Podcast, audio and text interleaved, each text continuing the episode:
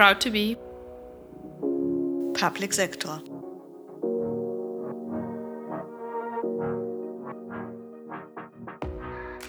Herzlich willkommen zu einer neuen Episode unseres Podcasts. Schön, dass du dabei bist. Wir sind Anke und Ramona. Wir sind beide Beamtinnen in der Bundesverwaltung. Und wir machen diesen Podcast, weil wir zeigen wollen, dass der öffentliche Dienst sich wandelt. In jeder Episode sprechen wir mit einer Person der öffentlichen Verwaltung, die die Transformation aktiv vorantreibt. Unsere Episoden sollen Mut machen und zum Nachmachen anregen. Ramona, wir haben in Episode 7 mit Hans-Christian Wittauer ja schon über den Fachkräftemangel im öffentlichen Dienst gesprochen und wie neues Personal gewonnen werden kann. Viel diskutiert wird ja aktuell über die Generation Z und welche Anforderungen diese an Arbeitgeber hat. Welcher Generation wirst du eigentlich zugeordnet? Ich gehöre zur Generation Y oder auch Millennials. Uns sagt man nach, dass wir hohen Wert auf eine gute Work-Life-Balance legen. Mhm. Und stimmt das? Ja, für mich kann ich das schon positiv beantworten. Vereinbarkeit von Familie, Arbeit und Freizeit ist mir wichtig, besonders seit ich zwei kleine Kinder habe. Das nehme ich aber auch so in meinem Freundeskreis wahr, egal ob jetzt Mann oder Frau. Bei meinen Eltern war das tatsächlich noch anders. Die gehören der Generation der Babyboomer an. Hier war häufig der Mann der Hauptverdiener. Und ähm, das ist in meiner Generation nicht mehr unbedingt so. Wie schaut es denn eigentlich in deiner Generation aus? Du gehörst zur Generation X, also zu den Slackern. Slacker? Habe ich ja noch nie gehört. Äh, tatsächlich weiß ich gar nicht, was man meiner Generation nachsagt. Ich finde das Konstrukt, sich an den Bedürfnissen einer Generation zu orientieren, generell eher schwierig. Eine angenehme Arbeitsatmosphäre, Wertschätzung und eine sinnstiftende Tätigkeit, das sind doch generationsunabhängige Bedürfnisse. Oder wie siehst du das? Ja, schon, das stimmt. Aber gerade wegen der altersbedingten Abgänge der Babyboomer werden in den nächsten Jahren viele Stellen mit jungen Menschen nachbesetzt werden müssen. Dadurch wird sich schon etwas verändern und es muss sich ja auch etwas ändern. Stell dir mal vor, wir haben im öffentlichen Dienst einen Altersdurchschnitt von über 44 Jahren und die Altersstruktur hat sich in den letzten Jahren immer mehr zu einer alterszentrierten Struktur entwickelt. Ja, absolut. Ähm, da stimme ich dir zu. Bei der deutschen Rentenversicherung Knappschaft Bansee haben wir sogar einen Altersdurchschnitt von 47 Jahren, wobei die Fachstelle Rea Pro damit 37 Jahren hervorsticht. Wir haben tatsächlich das jüngste Team an Bord. Und auch wenn man das jetzt bei der Zahl nicht glaubt, altersdivers sind wir gut aufgestellt. Ähm, also von 21 bis 64 Jahren ist bei uns alles dabei. Die Frage ist also, wie schafft man es, junge Menschen für den öffentlichen Dienst zu begeistern? Fragen wir da doch eine, die sich für den öffentlichen Dienst entschieden hat und der Generation Z zugeordnet wird.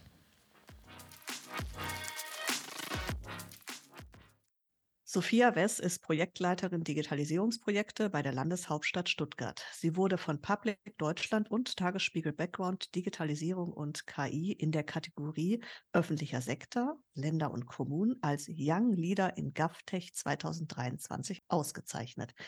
Herzlich willkommen, Sophia. Hallo, ihr beiden. Ich freue mich, dass ich zu Gast bei euch im Podcast sein darf. Hallo, schön, dass du da bist. Sophia, zu Beginn unseres Gesprächs wollen wir wissen, wie du die Person geworden bist, die du heute bist und was du genau im öffentlichen Dienst machst. Und das, wie in jeder unserer Episode, ganz nostalgisch während einer Fahrt im Paternoster. Das ist also kein Elevator-Pitch, sondern ein Paternoster-Pitch. Die Fahrt dauert eine Minute. Los geht's.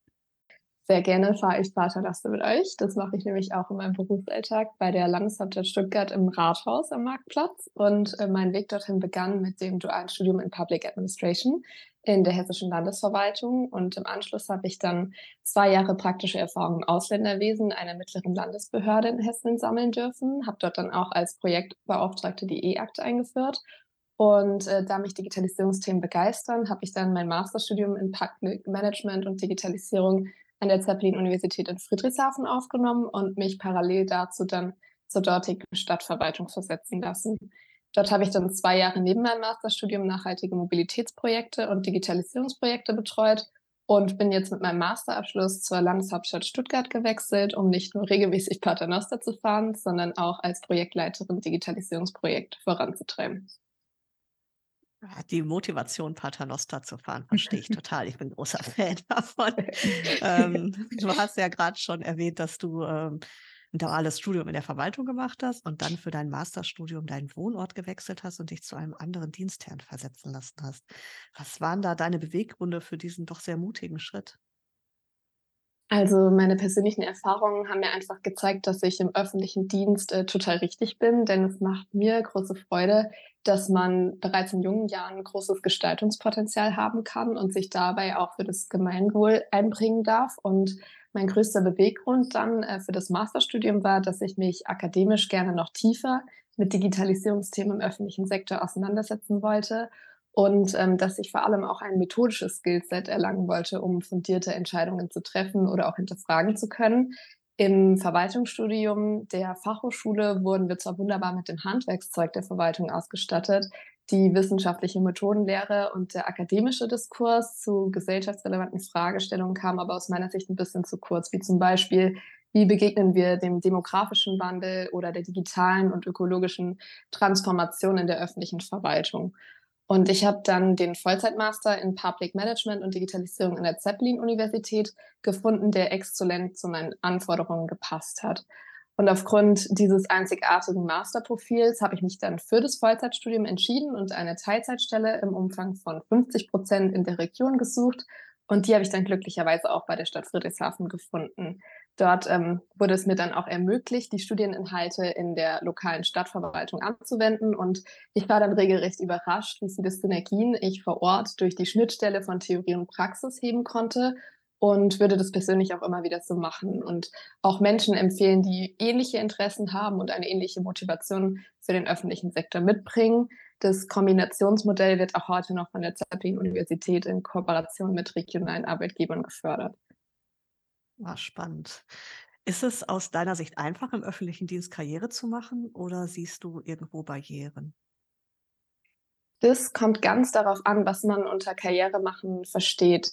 In jungen Jahren rasch ein hohes Gehalt zu erzielen, da gibt es sicherlich auch andere Jobs, bei denen man das Ziel viel schneller erreichen kann, aufgrund der Beamten- und tarifrechtlichen Vorschriften. Aber wenn man Karriere so versteht, dass man viel Gestaltungsraum hat und gegebenenfalls auch gerne Teams führt, dann sehe ich im öffentlichen Dienst sehr viele Möglichkeiten, wie man sich auch als junge Person in gestaltender oder führender Position einbringen kann. Das macht auch den öffentlichen Dienst für mich so attraktiv. Man muss aber auch sehen, dass der öffentliche Dienst divers ist und unterschiedliche Ausprägungen hat. Dadurch gibt es bei manchen Behörden Barrieren, wie zum Beispiel Beförderung nach dem Senioritätsprinzip, wohingegen aber andere schon moderner aufgestellt sind und ihre Strukturen auch flexibilisiert haben.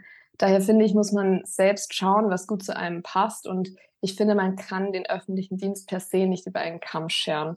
Über die klassische Kernverwaltung hinaus gibt es im öffentlichen Dienst ja noch andere Möglichkeiten, wie zum Beispiel öffentliche Unternehmen, bei denen einige meiner Kommilitonen auch untergekommen sind in spannenden Managementpositionen. Der aktuelle Stellenmarkt ist, glaube ich, für junge Arbeitssuchende aktuell attraktiver denn je im öffentlichen Dienst, da wir zunehmend auch höhere oder höher dotierte Stellen ähm, haben, die frei werden aufgrund des demografischen Wandels und auch eine Flexibilisierung der Eintrittsvoraussetzungen zu beobachten ist.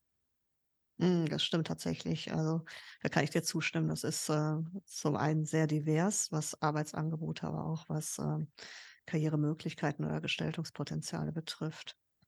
Was, ähm, was würdest du dir allgemein von Arbeitgebern im öffentlichen Dienst wünschen? Ich würde mir von Arbeitgebern im öffentlichen Dienst äh, genau drei Dinge wünschen. Erstens, dass sie die Vorteile des öffentlichen Dienstes transparenter und zielgerichteter aufzeigen. Zweitens, dass der Zugang ähm, zu öffentlichen Institutionen mit den Einstellungsverfahren vereinfacht wird und man auch intern für die Veränderungswünsche junger Menschen offener ist. Und drittens, dass man Entwicklungspfade innerhalb der Organisation aufzeigt und insbesondere die Führungskräfte, die in direktem Kontakt mit jungen Menschen stehen, die Bedürfnisse besser verstehen und adressieren können.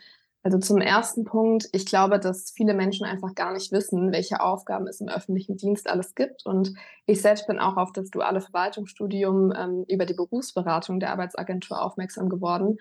Und in der, Öffn und in der Schule lernt man auch heutzutage immer noch nicht, was der öffentliche Dienst so alles leistet.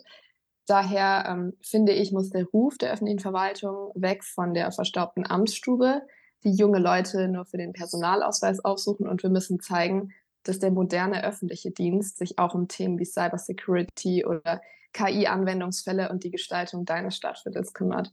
Zusammengefasst finde ich, der öffentliche Dienst muss attraktiv und vor allem konkurrenzfähig mit der Privatwirtschaft werden. Und zum zweiten Punkt, ähm, den Zugang zum öffentlichen Arbeitgeber müssen wir erleichtern, indem wir auch weg von den öden Stellenbeschreibungen und langwierigen Einstellungsverfahren gehen. Wer sich aktuell in der Privatwirtschaft bewirbt, der erfährt meistens schon nach wenigen Wochen, ob er die Stelle antreten kann. Im öffentlichen Sektor brauchen wir für solche Rückmeldungen teilweise Monate. Und neben mhm. den formellen Voraussetzungen im, in der Wirtschaft kommt es auch oft auf den Personal Fit an, während wir in der Verwaltung den Fokus oft nur vor der Einladung zum Vorstellungsgespräch insbesondere auf die Formalia legen. Und da finde ich auch, dass Arbeitgeber im öffentlichen Dienst auch nach der Einstellung offen sein müssen für Veränderungen und Impulse, die durch junge Leute eingebracht werden. Ich selbst war lange Jahre auch an der Jugend- und Auszubildendenvertretung tätig und finde, es macht einfach einen riesen Unterschied für die Motivation der jungen Beschäftigten, ob sie gehört werden und ob auf ihre Bedürfnisse und Vorschläge eingegangen wird. Zum Beispiel haben wir als Gremium damals auch die Bedarfe der jungen Beschäftigten bei der Verwaltungsspitze platziert und auch ähm, zum Beispiel eine Idee war, Feedback-Mechanismen in der Ausbildung in meiner damaligen Behörde eingeführt. Das war dann ganz schön auch zu beobachten, wie sehr der gelebte oder das gelebte Gestaltungspotenzial die jungen Beschäftigten motiviert hat. Genau solche Prozesse brauchen wir dann auch, um junge Talente zu binden. Und daran anknüpfend ähm, halte ich aber auch das Aufzeigen eines Entwicklungspfades innerhalb der Organisation für sehr wichtig, äh, der auf persönliche Ziele, Stärken, Schwächen und Bedürfnisse eingeht. Ich hatte damals bei der Stadt ähm, Friedrichshafen eine wunderbare Vorgesetzte, die auch meine Entwicklungspotenziale innerhalb der Organisation aufgezeigt hat, aber auch meine Entwicklungswünsche durch Fortbildungen und Weiterbildung unterstützt hat. Und ich finde, letztlich müssen wir Diversität nicht nur personenbezogen, sondern auch fachlich fördern. Neben der klassischen Verwaltungsausbildung und Jura müssen auch andere Fachrichtungen nicht nur anerkannt, sondern auch gefördert werden. Wir brauchen viel mehr solche interdisziplinären Fähigkeiten und Kompetenzen, um die ganzen essentiellen Transformationsprozesse bewältigen zu können, die uns als Verwaltung bevorstehen. Und daher ist es auch an den Führungskräften, die direkt an den jungen Menschen dran sind, diese Bedarfe zu adressieren und junge Menschen so auch zu binden. Denn heutzutage entscheidet man sich nicht mehr nur für einen Job, sondern auch für seine Führungskraft. Hm. Ja, absolut. Das sind äh, tolle Impulse, die du da gibst. Du gehörst ja zur Generation Z und du weißt ja, was über diese Generation gesagt wird. Verwöhnt, faul und empfindlich. Was ist dran an den Vorurteilen? Ähm, grundsätzlich finde ich Generationsvorurteile schwierig, denn ich finde, man kann nicht pauschalisierte Aussagen über eine große Gruppe von Menschen treffen.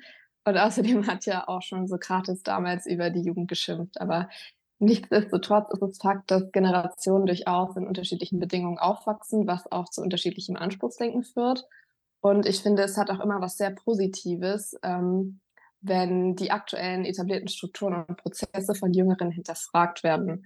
Wir als Gen Z sind äh, mit digitalen Endgeräten groß geworden und fragen uns dementsprechend auch, warum kann ich hier meinen Perso nicht digital beantragen, wenn ich das jetzt schon bei der Stadt Wiesbaden kann und es dort funktioniert? Und ist es dann Faulheit, wenn junge Menschen solche Fragen stellen und keine Papieranträge bearbeiten wollen? Oder ist es einfach nur ähm, ein neues Anspruchsdenken, das auch Chancen für Wachstum und Veränderung bietet? Mhm, spannende Perspektive. Nun ist es aber ja so, dass zumindest die verschiedenen Generationen miteinander ja zwangsläufig zusammenarbeiten. Und gerade im öffentlichen Dienst, wenn wir uns mal die Altersstruktur anschauen, der Anteil der über 55-Jährigen im öffentlichen Dienst, der nimmt kontinuierlich zu und liegt bei Beschäftigten des Bundes jetzt bei über 30 Prozent.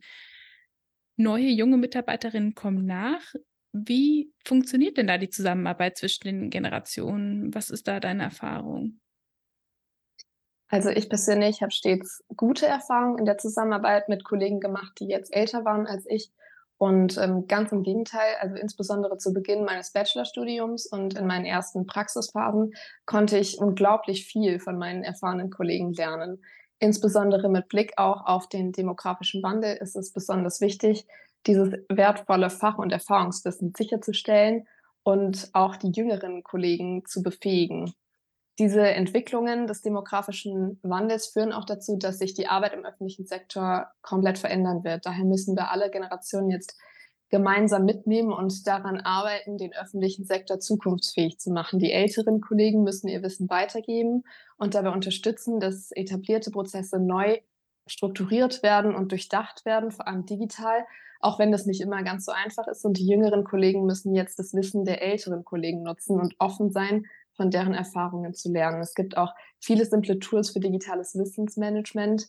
Diese müssen jetzt vermehrt Einzug in die Verwaltung finden. Und per se sind Verwaltungsmodernisierung und die Kooperation zwischen verschiedenen Generationen ja kein Widerspruch. Ich habe in meiner Masterarbeit zu digitalen Innovationen im öffentlichen Sektor auch ähm, unter anderem den Einflussfaktor Alter, ähm, also ja, das, das Alter der Personen untersucht. Und das war der einzige Einflussfaktor, bei dem ich überhaupt keinen Effekt auf Innovationsbereitschaft feststellen konnte. Das bedeutet, es ist also egal, wie alt Mitarbeiter sind in Bezug auf ihre Innovationsbereitschaft.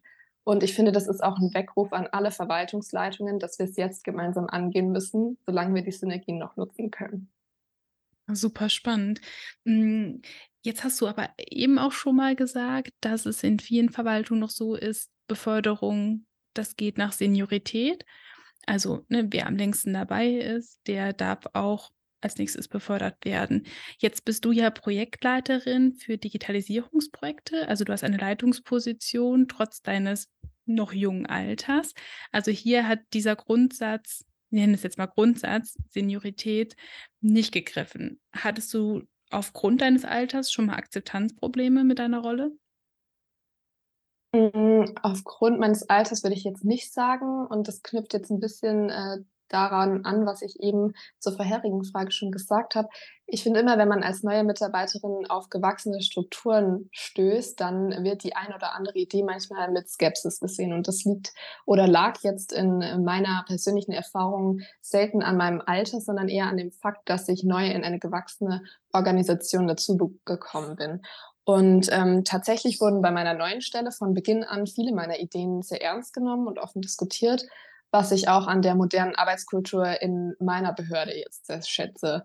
Ich finde es generell sehr wichtig, dass Inhalte und faktenbasierte Entscheidungsfindung von ähm, einem etwaig äußerlichen Merkmal unabhängig betrachtet werden. Wenn man als junger Mensch also das Gefühl hat, ähm, trotzdem nicht akzeptiert zu werden, in der öffentlichen Verwaltung gibt es auch verschiedene, verschiedene Möglichkeiten, ähm, wie man sich Gehör verschaffen kann. Daher würde ich jungen Menschen insbesondere drei Dinge raten. Erstens, seid mutig und platziert eure Themen auf der Agenda und stellt dabei die Vorteile des Gegenübers oder der Organisation heraus. Zweitens, fordert regelmäßiges Feedback mit euren Vorgesetzten ein, und zwar in beide Richtungen, und nutzt dies, um eure Ideen und Verbesserungsvorschläge zu besprechen.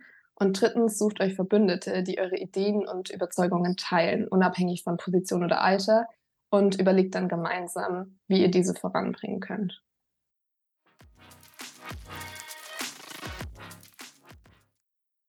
Es ist ja unstreitig, wir brauchen erstmal diese jungen Menschen in der Verwaltung. Also die müssen jetzt erst noch mal alle zu uns kommen. Wie können wir das denn angehen? Also wie gewinnt man junge Menschen für die öffentliche Verwaltung, gerade wenn wir jetzt den Arbeitsmarkt betrachten, wie er im Moment ist, also ein sehr starker ähm, Arbeitnehmermarkt, was macht den öffentlichen Dienst attraktiv und wie kann man die Ansprache verbessern?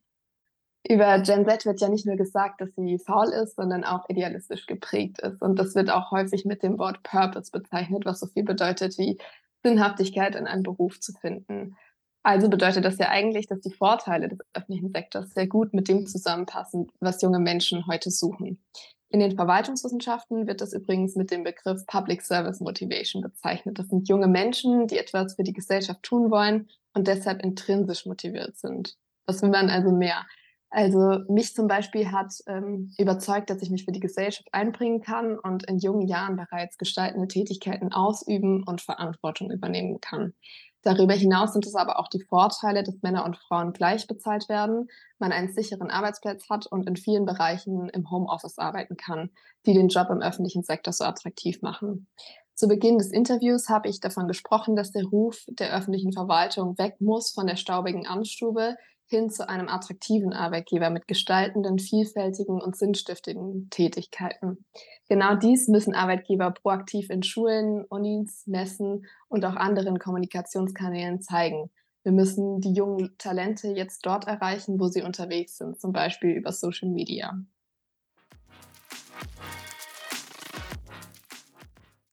Wir kommen zum Ende, liebe Sophia, und ähm, äh, unser Podcast heißt ja Proud to be Public Sector. Was bedeutet das für dich? Ich bin stolz drauf, für den Public Sector zu arbeiten, weil meine Arbeit direkten Einfluss auf gesellschaftlichen Zusammenhalt und das Gemeinwohl hat. Meine bisherigen Jobs im öffentlichen Sektor haben mir zahlreiche Möglichkeiten aufgezeigt, wie man jeden Tag einen Beitrag leisten kann, der das Leben vieler Menschen positiv beeinflusst. Und daher bringe ich meine Public Service Motivation gerne ein und bin sehr dankbar für die vielfältigen Aufgaben, die der öffentliche Sektor bietet. Wie wir alle wissen, steht der öffentliche Sektor aber auch vor vielen Herausforderungen und daher braucht es viele weitere motivierte Menschen, die etwas verändern wollen und diese erwartet dann im öffentlichen Dienst zahlreiche Möglichkeiten, um die notwendigen Transformationsprozesse voranzubringen. Ich persönlich kann das Mitwirken im Public Sector daher nur von Herzen empfehlen und danke auch euch an dieser Stelle für eure Initiative, den Public Sector mit all seinen vielen Facetten durch euren Podcast den Menschen näher zu bringen. Vielen Dank für diese lieben Worte und äh, für das ganze Gespräch, für deine Offenheit. Ich finde das so toll, wie du deine Perspektive als Gen Z äh, hier eingebracht hast und bin mir ganz sicher, dass wir viele ZuhörerInnen haben, die einiges davon mitgenommen haben. An alle unsere ZuhörerInnen, ich hoffe, euch hat die heutige Episode so gut gefallen wie mir. Kommentiert gerne auf Instagram oder diskutiert mit uns auf LinkedIn. Wir haben ja gerade gelernt, das sind die wichtigen Kanäle, vor allem für die junge Generation. Und falls ihr es noch nicht getan habt, abonniert unseren Podcast, um keine Episode mehr zu verpassen. Ja, von mir auch, liebe Sophia. Vielen Dank für das tolle Gespräch und die tollen Impulse, die du gegeben hast für Arbeitgeber, Führungskräfte und äh, Kolleginnen, zukünftige Kolleginnen der Gen Z. An all unsere Zuhörerinnen, ähm, ja, tschüss und bis zur nächsten Episode.